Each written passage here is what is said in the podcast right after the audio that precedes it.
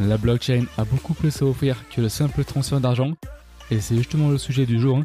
Quels sont les bénéfices que la blockchain peut apporter à la cybersécurité? Avec le retour de mon tout premier invité de mon podcast, Vincent Raymond, qui est leader cybersécurité chez OnePoint. Pour ma part, je suis Michael Virgon. C'est par passion que j'ai créé ce podcast Cybersécurité All Day. Au passage, j'en profite pour faire un clin d'œil à un auditeur du podcast, François, qui se reconnaîtra, que j'ai rencontré par hasard au FIC. Pour rappel, je suis commercial et j'étais son instant éditeur, qui après 2-3 minutes de conversation, s'est rendu compte qu'il reconnaissait ma voix à travers le podcast, puisqu'il se trouve qu'il écoute tous les épisodes. Donc euh, rapide clin d'œil à François. Aussi, vous remarquerez que récemment, je n'ai pas posté de manière régulière, donc je vous suggère très vivement d'activer les notifications. Alors, si vous êtes sur Spotify, il me semble que c'est uniquement sur la version mobile, vous pouvez cliquer sur la cloche. Sur Apple Podcast, je sais que sur le Mac, c'est possible, et du coup, j'imagine également sur l'iPhone. Et donc, au passage, n'hésitez pas à mettre une bonne note au podcast. Dans tous les cas, voici la première partie de mon échange avec Vincent. Au début, euh, historiquement, euh, il y a, bah, on a tous essuyé les plâtres. Hein. Euh, toutes les plateformes se sont fait un peu attaquer parce que c'était le début, mais comme n'importe quelle euh, plateforme, comme quand les six premiers sites web sont apparus. Après, les premiers smart contracts se sont fait attaquer euh, parce que les mecs qui développaient des smart contracts, bah c'est pareil, ils, ils pensaient pas à tout et honnêtement, on aurait tous fait les mêmes boulettes, hein, parce que c'était le début et, et qu'on était au, tout début de, de, de ces technos. Mais à part ces petits, euh, ces petits, enfin ces manquements euh, de démarrage, ces faux départs, on va dire, en fait, euh, aujourd'hui, les blockchains, elles sont ultra sécurisées. Elles sont ultra sécurisées. C'est jamais les blockchains qui se font hacker, hein, tu sais. C'est ça que je que je veux dire, c'est que c'est des plateformes, c'est des mecs qui se font voler leurs clés privées, c'est des attaques ultra classiques, tu vois par exemple l'attaque de Monero et d'IOTA, à chaque fois dans les deux cas, c'est de l'attaque de, euh, de composants, c'est-à-dire euh, Monero, les mecs ils ont hacké le site web. Euh, super, c'est pas une blockchain qu'ils ont hacké, ils ont hacké le site web et puis ils ont mis une source corrompue. IOTA, euh, les mecs ils ont fait attends, c'était quoi IOTA? Ils ont fait ah, ils ont fait euh, comme SolarWind, ils ont fait, euh, ils ont corrompu une librairie externe. Et donc la librairie externe, elle s'est retrouvée dans IOTA à un moment. Bah ouais. Mais c'est pas la blockchain en fait. C'est du hack ultra classique. Sinon c'est du vol de clés. C'est les mecs qui se font voler leurs clés. Les seuls hacks, moi, que je, que je considère des vrais, vrais hacks de blockchain, et ça j'en parlerai, c'est les attaques à 51%. Ça, ça existe, c'est structurellement admis. On sait que sur les blockchains de proof of work, sur les consensus proof of work, celle du Bitcoin en, en, entre autres, si tu possèdes plus de 51%, plus de 50%, donc 51% de la puissance de calcul, bah ouais, bah tu maîtrises la blockchain et donc tu lui fais faire ce que tu veux. Elle n'est plus décentralisée, donc tu peux la corrompre entre guillemets. Mais ça c'est c'est même pas c'est pas une c'est pas une c'est une vulnérabilité certes, mais c'est pas une défaillance. C'est juste que ça a été construit comme ça. C'est comme te dire euh, ah bah si tu mets euh, euh, 50 euh, 33 tonnes sur un pont, euh, il tombe. Bah ouais. Je, ouais, on, oui, on le sait. Donc on va pas le, on va pas le faire. en tout cas, c'est cool. Retour hein, du retour du premier du premier invité du podcast hein, quand même. Ça fait plaisir de revenir. On a l'impression d'être chez soi. C'est ça. c'est ça. Et d'ailleurs, écoute, je te propose avant que qu'on aille plus loin que tu te représentes hein, pour les gens qui n'avaient pas écouté le, Mmh. La première partie mmh. ah bah Je suis Vincent Raymond et comme la dernière fois, je suis toujours leader cybersécurité et blockchain chez OnePoint. Euh, ça veut dire que j'ai la double casquette. Historiquement, euh, moi je suis euh, dans la cyber, dans le domaine applicatif. Je suis spécialisé dans les vulnérabilités applicatives au WASP. Et depuis cinq ans, bah, j'ai eu la chance de travailler sur des projets blockchain parce que je m'y suis mis spontanément par l'algorithmie j'ai retrouvé des, des, intérêts assez similaires entre la cyber et la blockchain.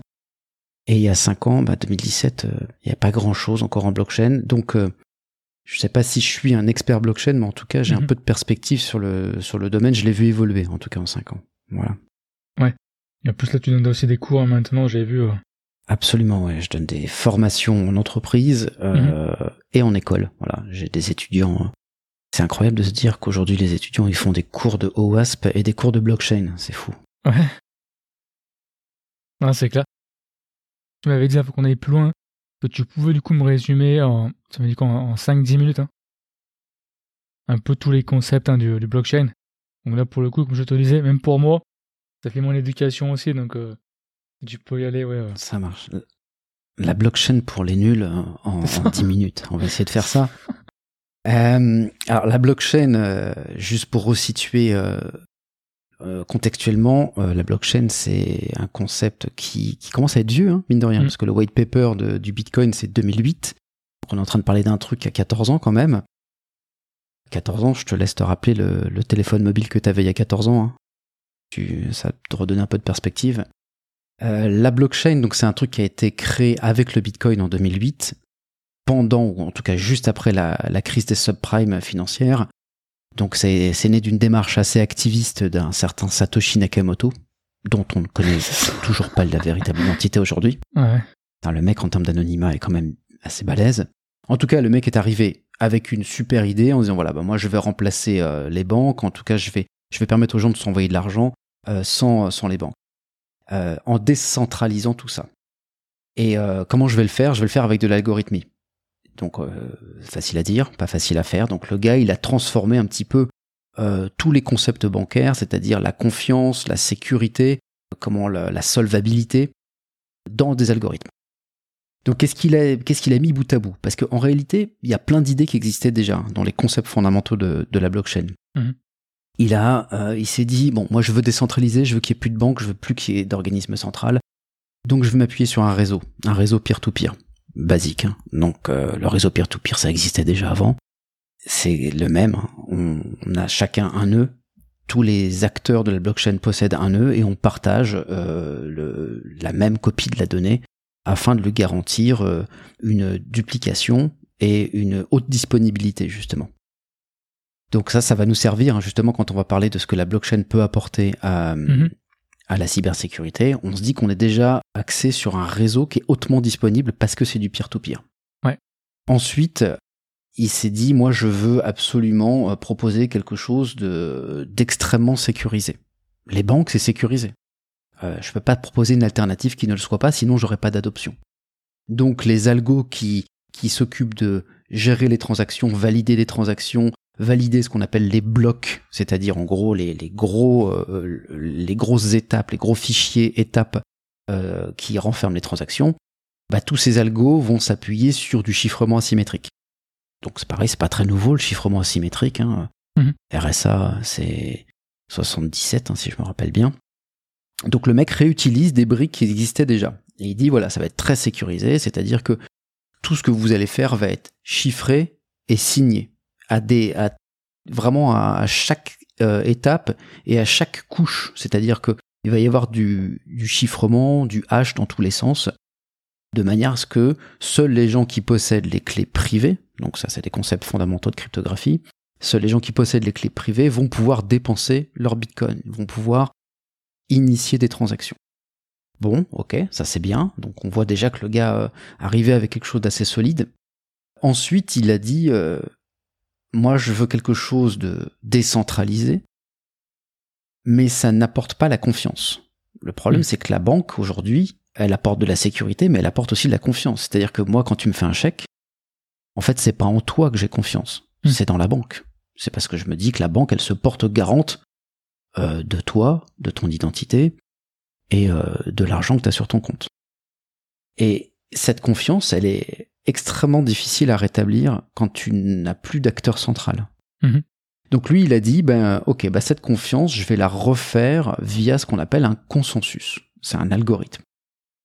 Et plutôt que d'avoir un organisme central qui valide tout, eh bien, on va avoir tout le monde qui valide tout, tout le temps. C'est-à-dire que tout le monde voit les transactions des autres. Je parle d'une blockchain publique, hein, bien évidemment, mais dans le mhm. cadre d'une blockchain privée, finalement, au lieu de tout le monde, c'est tous les acteurs de la blockchain voient ce que font les autres.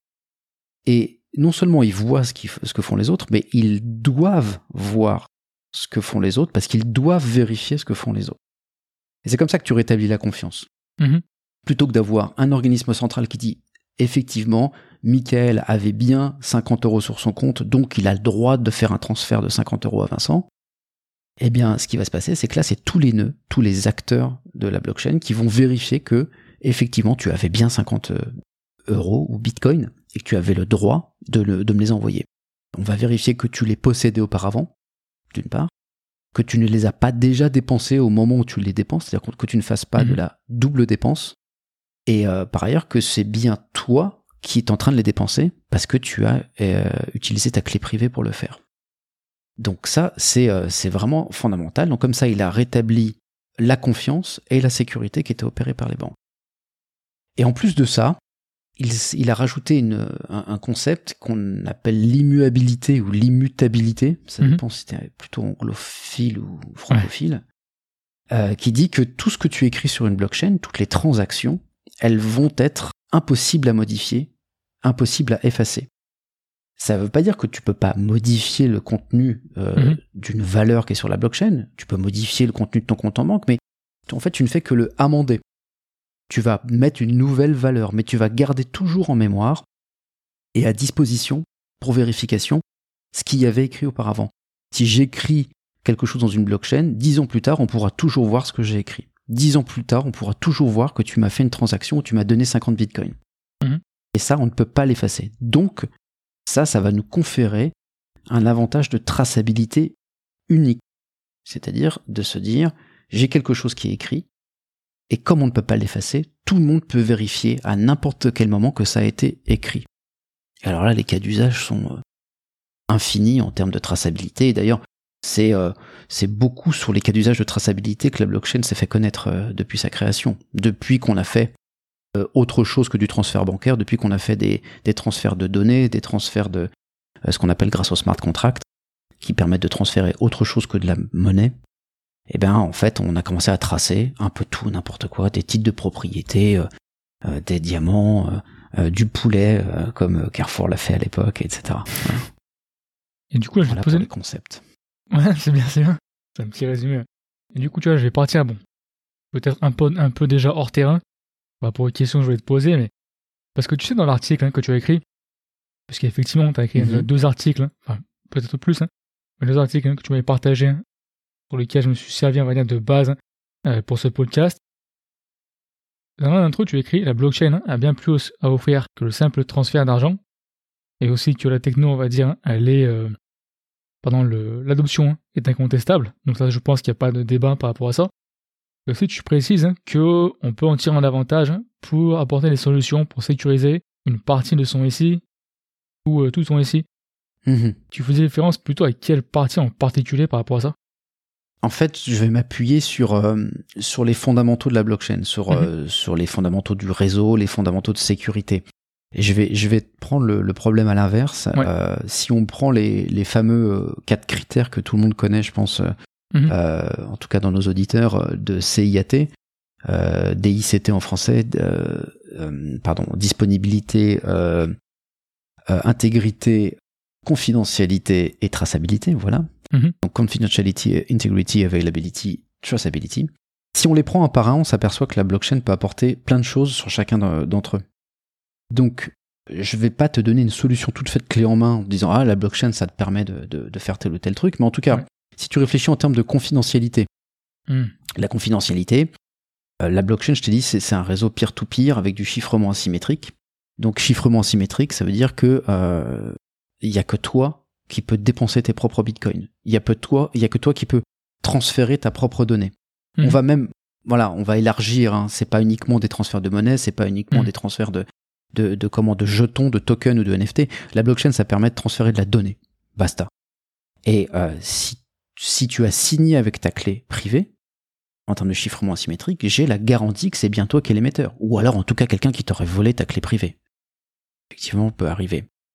Donc, ça, ça veut dire que euh, tu, euh, tu, tu, tu peux permettre d'avoir une, une, une, certitude euh, sur, le, sur, sur qui a émis cette transaction. Et sans avoir à le connaître en réalité. Parce qu'en fait, derrière ta clé privée, je sais pas que c'est forcément Michael. Ce qui peut poser un problème d'ailleurs. Mhm. On a longtemps dit que, que la blockchain euh, euh, permettait de, de garantir un anonymat. D'ailleurs, la blockchain avait mauvaise presse au tout début parce que, euh, parce que le, c'était un petit peu la monnaie des terroristes, hein, on va pas se mentir. Mhm. C'est pour ça que c'est pour ça que quand Silk Road est tombé, enfin quand il est tombé une première fois, on va dire, eh bien ça a un petit peu redonné de la virginité au, Bitcoin, en disant ah bah super, donc maintenant que si que Silk Road est tombé, euh, bah en fait avoir des bitcoins, posséder des bitcoins, ça veut pas forcément dire qu'on est un méchant. Mhm. Donc progressivement le bitcoin, euh, il a commencé à, gagner un petit peu en, crédibilité. Euh, il lui a fallu quelques années quand même. Et puis euh, malgré tout, on a cru longtemps qu'il y avait un certain anonymat en disant bah oui mais derrière ma clé privée, derrière ma clé publique, personne ne sait que je suis Vincent, personne ne sait que tu es Michael. Alors je voudrais modérer ça, hein, bien évidemment, parce que c'est un peu comme Mhm. une adresse IP. hein. Euh, L'anonymat derrière une adresse IP, euh, il est tout relatif. Mhm. L'anonymat derrière euh, un portefeuille Bitcoin, il est tout relatif aussi. hein. Il y a des boîtes Ouais. comme Elliptic d'ailleurs, qui travaillent avec les instances internationales pour retrouver, par croisement d'informations et par croisement de transactions, pour retrouver qui se cache derrière les, les comment les, les comment les wallets. Voilà. Mhm. Néanmoins, on peut, il y a quand même des blockchains qui garantissent un, un très haut niveau d'anonymat si on veut vraiment aller chercher de la confidentialité. Alors bah on peut pas ne pas citer Monero, Monero bah, qui est un Mm. petit peu la malheureusement la crypto-monnaie qui a pris le relais de Bitcoin sur le dark web. Aujourd'hui sur le dark web ça se passe en Monero, ça se passe plus en Bitcoin. Mm. Euh, et en fait Monero s'appuie sur des protocoles Tor euh, d'anonymisation, mais s'appuie aussi sur ce qu'on appelle des algorithmes de ZKP, euh, Zero Knowledge Proof, ou euh, alors en, bon français, en- Mhm. à preuve à divulgation nulle de connaissances. Ouais. Ça veut dire en gros, c'est, ce sont des algorithmes euh, qui s'appuient souvent sur les- la statistique qui vont, vont me permettre de te prouver que j'ai une information sans avoir à te la montrer. Mhm. Extrêmement balèze. Extrêmement balèze. Il y a des- maths assez costauds derrière. Donc, si en termes de confusion, si on cherche de l'anonymat et de la confidentialité, mais qu'on cherche quand même à avoir une certitude sur la propriété, la provenance d'une donnée, eh ben on peut s'appuyer sur ces algorithmes euh, de ZKP qui sont euh, largement portés par les blockchains euh, aujourd'hui. En tout cas, euh, c'est quelque chose qu'on va retrouver souvent dans les blockchains. Donc ça, c'est pour la confidentialité. Mhm. C'était éventuellement celui le, le moins évident. C'est pour ça que j'ai commencé par celui-là. Mhm. Ensuite, I, intégrité. Intégrité, bah alors, je te l'ai dit, hein, ce que j'ai écrit dans une blockchain dix ans après, 100 ans après, si la blockchain tour- tourne toujours, c'est toujours là. Et ça n'a pas été modifié. Donc Mhm. ça veut dire que euh, si euh, je veux stocker quelque chose, des, des logs, par exemple, euh, un attaquant, qu'est-ce qu'il va faire quand il va rentrer dans un serveur? Le premier truc qu'il va faire, c'est aller euh, effacer son, euh, son, ses logs, aller effacer le bash history euh, pour pas laisser de traces justement, qu'on le retrouve pas. Et mettons que tu arrives à, à décentraliser ces logs et à les stocker sur une blockchain. Il n'arrivera pas à les effacer. Alors je dis pas que c'est simple à faire, effectivement, mais en tout cas, tu sais que tu peux stocker des choses de manière immuable, immutable, qu'un attaquant ne saura pas effacer a posteriori. Mhm. Donc ça, c'est vraiment intéressant aussi. Ensuite, en termes d'intégrité, il y a euh, des algos qui sont très très souvent utilisés en blockchain, qui sont des algos de hash, donc euh, tout ce qui est euh, MD5, SHA-1, SHA-256. Euh, alors c'est pas nouveau, hein, c'est pas propre à la blockchain. hein. Tout- Mhm. on, a- on utilisait ces algos de hash bien avant la blockchain, mais c'est ce dont on se sert pour stocker des infos de- sur la blockchain. En réalité, une blockchain, ça, la plupart du temps, ça ne contient pas grand-chose. C'est tout petit, hein, les blocs de blockchain, c'est 2 Mhm. mégas hein, pour le Bitcoin par exemple. On Ouais. peut pas mettre grand-chose. Donc on, on stocke pas d'images, on stocke pas de documents, on les stocke off-chain, en dehors de la blockchain, et on ne fait que hacher le document, et on stocke le hash, donc euh, quelques caractères, euh, quelques octets, et on stocke le hash sur la blockchain. Donc là c'est pareil, ce hash, c'est une empreinte numérique qui est unique, en tout cas euh, qui est en pratique unique, théoriquement non, parce qu'on peut faire ce qu'on appelle des collisions de hash, mais ça reste quand même assez rare. Et donc ce hash, cette empreinte numérique te garantit que ce que tu as stocké sur la blockchain, cette empreinte est une référence Mhm. intègre au document qui est stocké ailleurs, hors de la blockchain. Ouais. Donc ça, c'est super pratique. On fait beaucoup de ça euh, en termes de traçabilité, justement. En termes de disponibilité, pareil, ça c'est une évidence au regard de ce que je t'ai dit tout à l'heure. Mm. Euh, la blockchain, c'est du peer-to-peer. Donc, bah, euh, en gros, euh, pour faire tomber une blockchain en DDoS, faut s'accrocher hein, quand même. Mhm. la théorie, c'est que si tu pètes tous les nœuds sauf un, bah, la blockchain, elle tourne toujours. Mhm. Donc, euh, en termes de haute disponibilité, alors je suis pas en train de vendre la blockchain pour faire de la haute disponibilité pour le cloud, etc. Attention, c'est, en général c'est lent une blockchain. hein. C'est, Ouais. pas c'est performant pour pour mettre des, des serveurs à, à haute demande, mais pour du stockage de euh, de type glacier, enfin tout ce qu'on va retrouver en stockage à froid, etc. Ça peut être ça peut être intéressant, je pense. Et puis le dernier le dernier point qui est la traçabilité, je l'ai un peu évoqué tout à l'heure avec l'intégrité aussi. Bah euh, encore une fois, tu quand tu as stocké quelque chose euh, dans dans la blockchain, c'est tracé euh, ad vitam aeternam. Donc tu, euh, tu, tu vas pouvoir remonter euh, à n'importe quelle source, n'importe quel log que tu auras voulu euh, stocker effectivement. Donc là, euh, ça, pareil, on ne pourra pas le toucher a posteriori. Mhm. Voilà. Donc voilà, les quatre critères CIAT finalement euh, ont, un écho sur la blockchain. En réalité, quand on réfléchit. Ouais.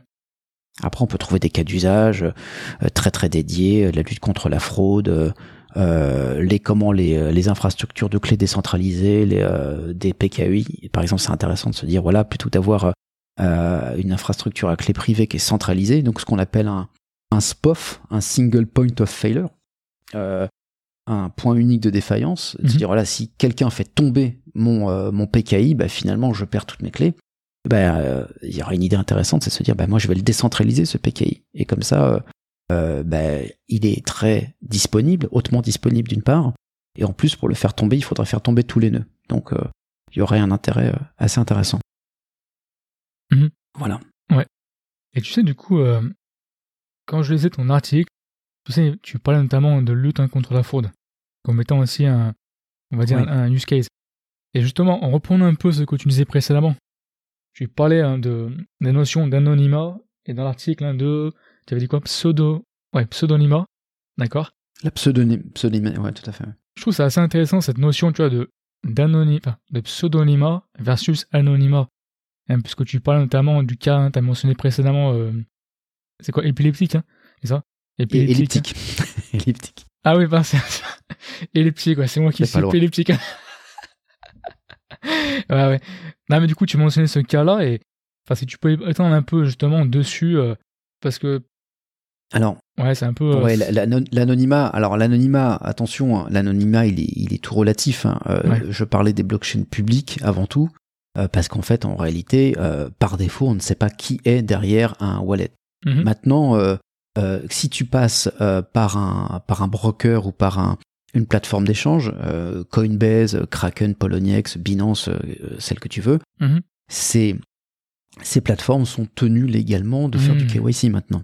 Ouais, ouais, Donc ouais. maintenant, si tu veux traiter, il faut montrer, scanner ta pièce d'identité, montrer un cabis si tu es une entreprise, etc. Et ce qui fait que ça aide effectivement à retracer les transactions.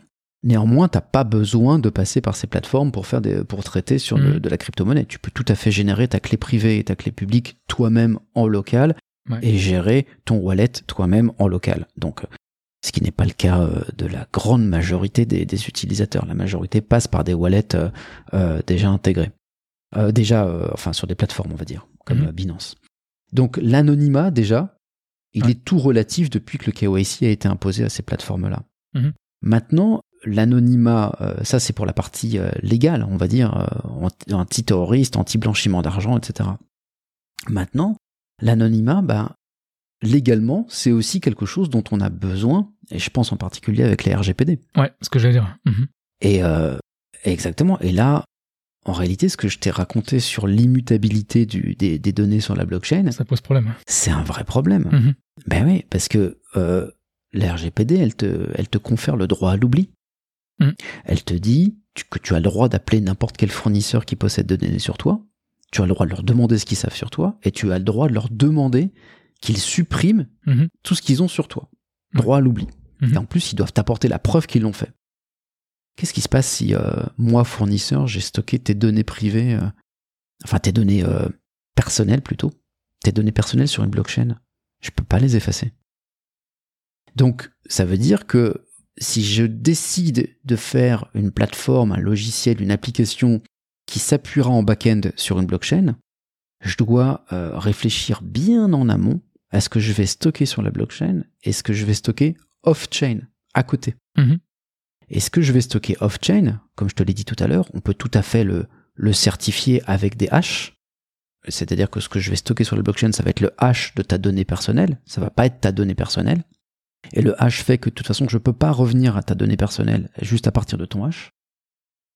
Donc, si tu fais jouer ton droit à l'oubli, moi je vais te dire oui, oui, pas de problème, j'ai effacé tes données privées qui étaient stockées off-chain sur une base de données classique. Il restera toujours les hashes stockés sur la blockchain, mais de toute façon, on ne pourra rien en faire. Et on ne pourra pas retrouver ta donnée à partir des hashes.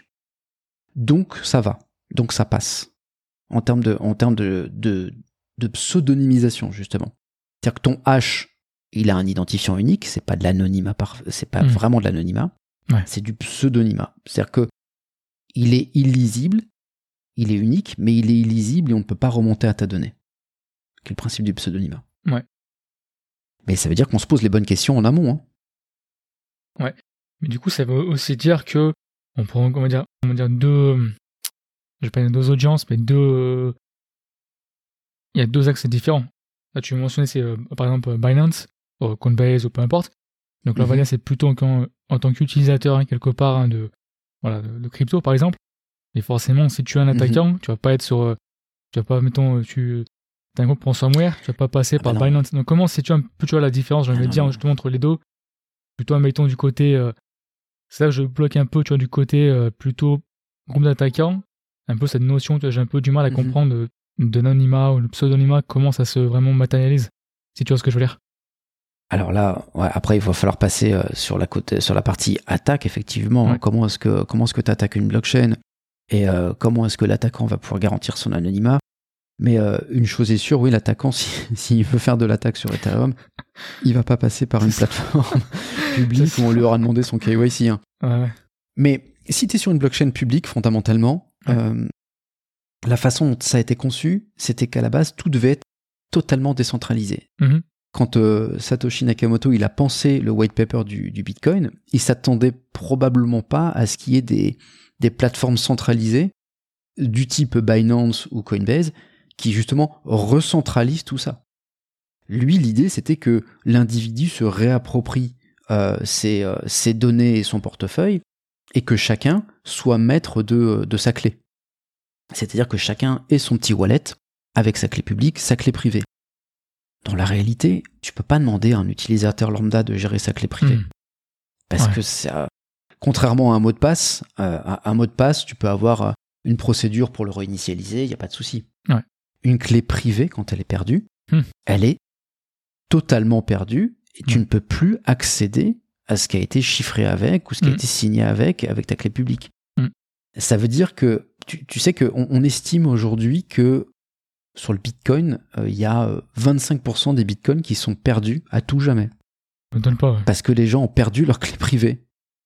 Ça m'étonne pas. Donc, euh, c'est symptomatique. Donc, ça veut dire que tu ne peux Mm. pas demander à l'utilisateur lambda de gérer sa clé privée. La clé privée, tu sais ce que c'est. hein. C'est un fichier, un petit fichier. Soit tu le stockes sur ton PC, soit tu le toc- stockes sur une clé USB, soit tu l'imprimes, tu te fais une passphrase et tu te l'imprimes, Mhm. tu le mets au coffre. Soit tu prends une clé USB dédiée de type Ledger, par exemple. Mais c'est pas trivial.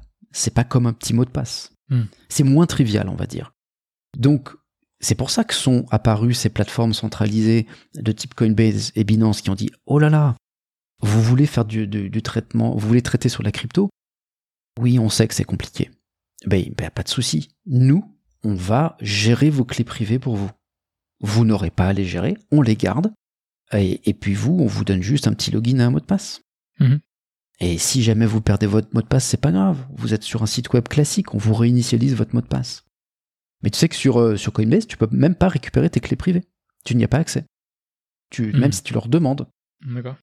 En fait, euh, eux, ils, ils gèrent, ils ont une plateforme, ils ont une abstraction euh, au niveau de la plateforme d'échange qui fait que, en réalité, tu ne peux pas récupérer tes clés privées. Si tu veux sortir tes, tu veux récupérer ta clé privée, le, ce qu'il faut que tu fasses, c'est que tu te fasses un transfert de tes fonds qui sont chez Coinbase vers un wallet sur lequel tu auras ta clé privée. Mhm. Mais sinon, Coinbase ne peut pas te donner ta clé privée. On est loin du, on est loin du, euh, de l'utopie de, de Satoshi Nakamoto finalement. C'est très très centralisé. Donc ça veut dire que toi, attaquant, tu vas pas passer par ces plateformes. Tu vas rester dans euh, l'idée euh, originelle de, de, la blockchain. Tu vas être chez toi, tu vas être anonyme, tu vas être derrière du protocole Tor, tu vas utiliser des VPN, etc. Mhm. Et tu auras une adresse que tu auras générée toi-même en local, comme c'est Ouais. possible. hein. Tu peux tout à fait te générer une, une clé privée, une clé euh, publique. Les algos sont connus. Ouais. Et personne saura qui est derrière toi. Hmm. D'accord. Ouais, et juste quand même pour, euh, pour les puristes, hein, quand on parle bien de Satoshi Nakamoto, personne ne sait qui c'est, hein, c'est il ou elle, on peut dire. pour, euh, parce que je. C'est pas, c'est pas moi. Ça c'est Hein sûr, je vous le promets. C'est pas toi moi. Euh, je- non. Alors mais- perso, j'ai la conviction que c'est un groupe de personnes. Ouais. Je suis pas le seul à le penser. Euh, Il y a certaines personnes qui ont prétendu être Satoshi Nakamoto. Mhm. C'est drôle, hein, euh, vu, dans, le passé. Ouais. Alors c'est pas difficile, hein, pour euh, pour prouver que t'es Satoshi Nakamoto, il faut juste montrer la, il faut montrer la clé privée qui, qui déchiffre les messages, les signatures qui ont été faites dans les premiers dans les premiers blocs, puisque c'est Satoshi Nakamoto qui a, qui Ouais. a miné les premiers blocs et donc qui les a signés. Euh, si t'es capable de montrer, enfin en tout cas de déchiffrer, euh, de euh, de montrer la clé privée qui va avec la clé publique qui, qui est dans le dans les premières transactions et dans les Ouais. premiers blocs, tu prouves que tu es Satoshi Nakamoto. Pour l'instant, personne ne l'a fait. Ouais, ouais. Ça, effectivement, là, je, je voulais quand même le dire parce que bon. On va dire c'est un débat sans fin, je pense. C'est un débat sans fin. Tu parlais, tu sais, de. Un début, hein, dans le blockchain, tu, tu stockes hein, le, le hash. Est-ce que du coup. La partie de ces euh, smart contracts, est-ce que du coup c'est la partie où justement Ouais, tu peux contract. stocker plus d'informations ou c'est. euh, Alors, Ou ouais, la smart contract, je suis allé assez vite là-dessus. En fait, euh, Bitcoin 2008, donc euh, on a une blockchain qui permet de faire uniquement des transactions de, euh, de, de monnaie. Bon, ceci dit, on a rapidement trouvé moyen de la, euh, de la détourner un petit peu parce qu'on a réussi à stocker euh, euh, des petites informations dans des champs commentaires qui servaient pas à grand chose euh, et donc à stocker des, des informations, ce que j'appelle des passagers clandestins Hmm. et à faire euh, ce qu'on appelle du, euh, du layer 2, c'est-à-dire à stocker sur une couche supérieure des, des informations qui vont être hachées et stockées dans les blocs de, de Bitcoin, alors qu'à la base, ils n'étaient pas du tout prévus pour ça. Mais dont on a, on a commencé à, à, à détourner un petit peu le Bitcoin de son utilisation pour stocker autre chose que, de le, que des transactions monétaires. Mhm. Et puis quand même, quelques années plus tard, euh, en 2015, il y a quand même un, un groupe de développeurs qui a dit, non mais c'est... eh, c'est quand même, c'est dommage, ce serait dommage de, de s'arrêter à des transactions de monnaie, c'est-à-dire Mhm. des transactions de, de valeur. On pourrait garder les mêmes concepts, le peer-to-peer, le consensus, le, le, le chiffrement, etc. Mais pour s'envoyer, en fait, tout et n'importe quoi, Mhm. de la donnée, quelle qu'elle soit. Et donc euh, sont apparus euh, les concepts de smart contract en 2015 avec l'apparition de la blockchain euh, Ethereum, qui a donné une autre dimension à, à la blockchain et mm, qui ne limitait plus les transactions à des valeurs euh, liquidatives, c'est-à-dire à, de, à de, la, de la monnaie, à une Mhm. ligne de compte, mais qui permettait de s'envoyer n'importe quel type de données, donc n'importe quel type de variable. Et donc si tu tires la ficelle un peu, eh ben tu dis mais si je peux envoyer n'importe quoi dessus, je peux envoyer du code. Et alors là, tu passes à l'étape supplémentaire et tu dis ben si je peux stocker du code sur la blockchain, ben, je peux l'exécuter aussi. Mhm.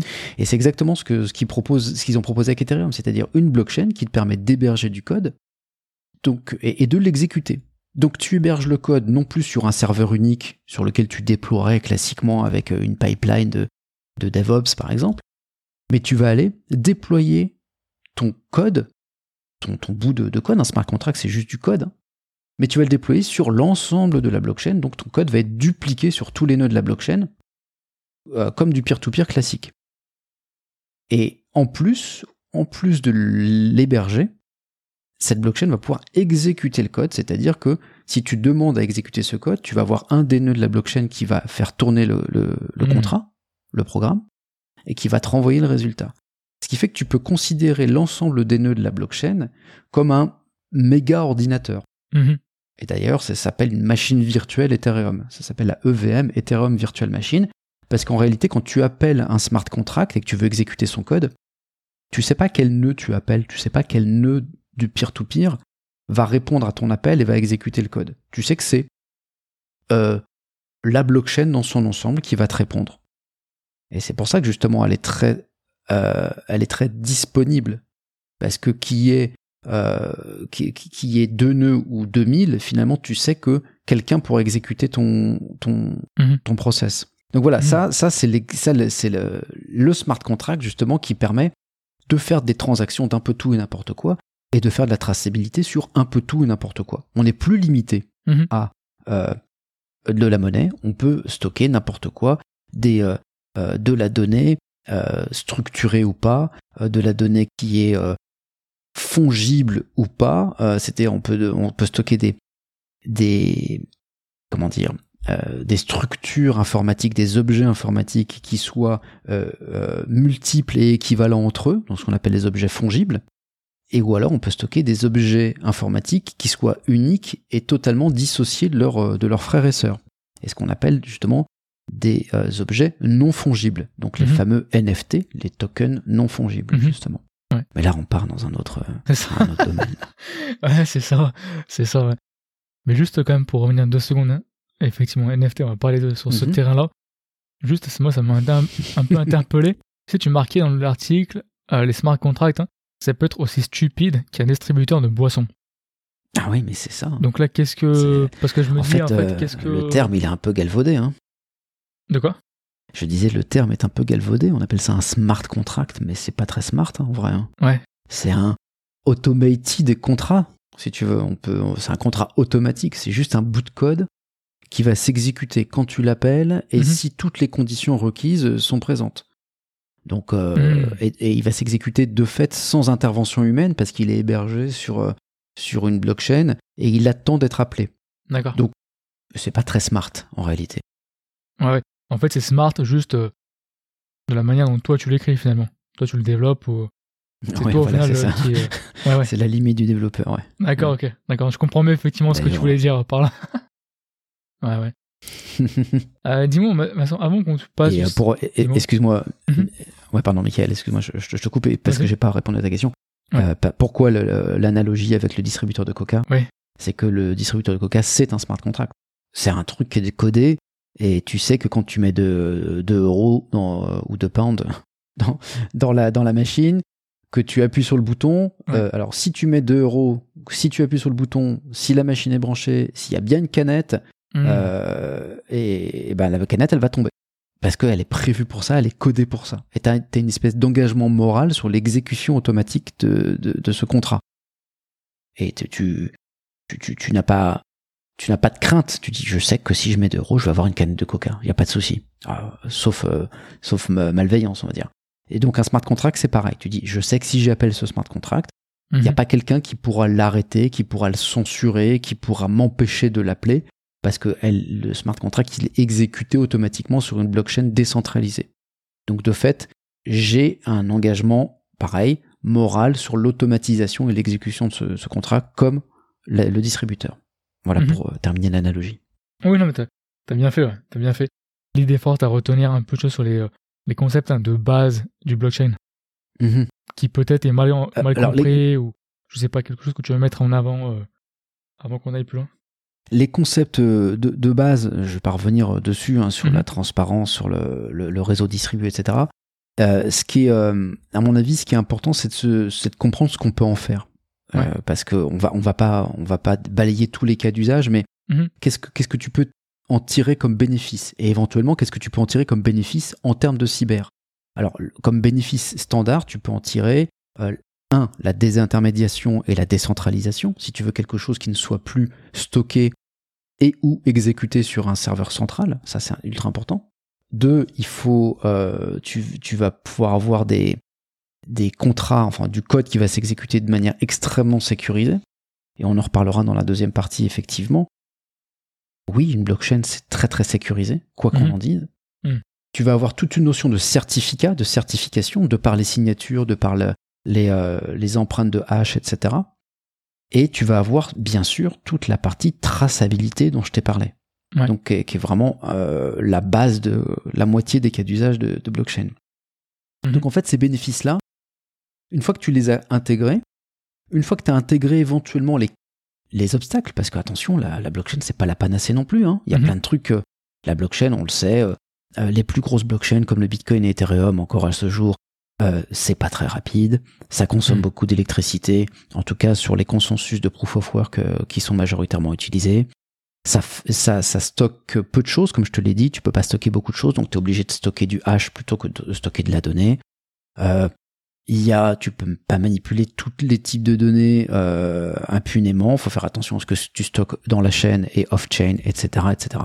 Donc, si tu es conscient des bénéfices que j'ai cités précédemment et que mhm. tu es lucide sur les, les, éventuels obstacles, alors ensuite, ben finalement, euh, ben, c'est la limite, c'est ton imagination et tu te dis bah moi je travaille dans la supply chain ah bah tiens bah, je vais pouvoir faire de la traçabilité euh, de colis euh, de la certification de diamants euh, je vais pouvoir tracer faire la traçabilité alimentaire par exemple mais je vais aussi pouvoir certifier des diplômes je vais pouvoir faire de l'identité décentralisée la self sovereign identity par exemple il y a énormément de, de, cas d'usage simplement il faut appliquer les hmm. bénéfices éventuels que j'ai cités à ton propre métier et à ton propre cas d'usage. Donc si ton métier c'est la cybersécurité, tu dis comment est-ce que je peux euh, bénéficier euh, d'une désintermédiation, d'une sécurisation de transactions, d'une certification, de la traçabilité dans mon métier de cybersécurité. J'espère que vous avez apprécié ce podcast. La prochaine partie de notre échange sera publiée au prochain épisode. Si vous avez aimé le contenu, s'il vous plaît, mettez un bon avis, soit directement sur mon site cybersécuritéholday.fr dans la partie avis des auditeurs ou directement sur Apple Podcast. Déjà un, pour moi ça fait super plaisir de lire vos avis positifs et en plus ça permet de faire grandir le podcast en le faisant découvrir à plus de personnes. Pour plus de contenu de curation associé à chaque podcast, inscrivez-vous à ma newsletter gratuite que vous trouvez soit en description de l'épisode ou sur mon site directement. Je vous remercie et puis passez une bonne semaine.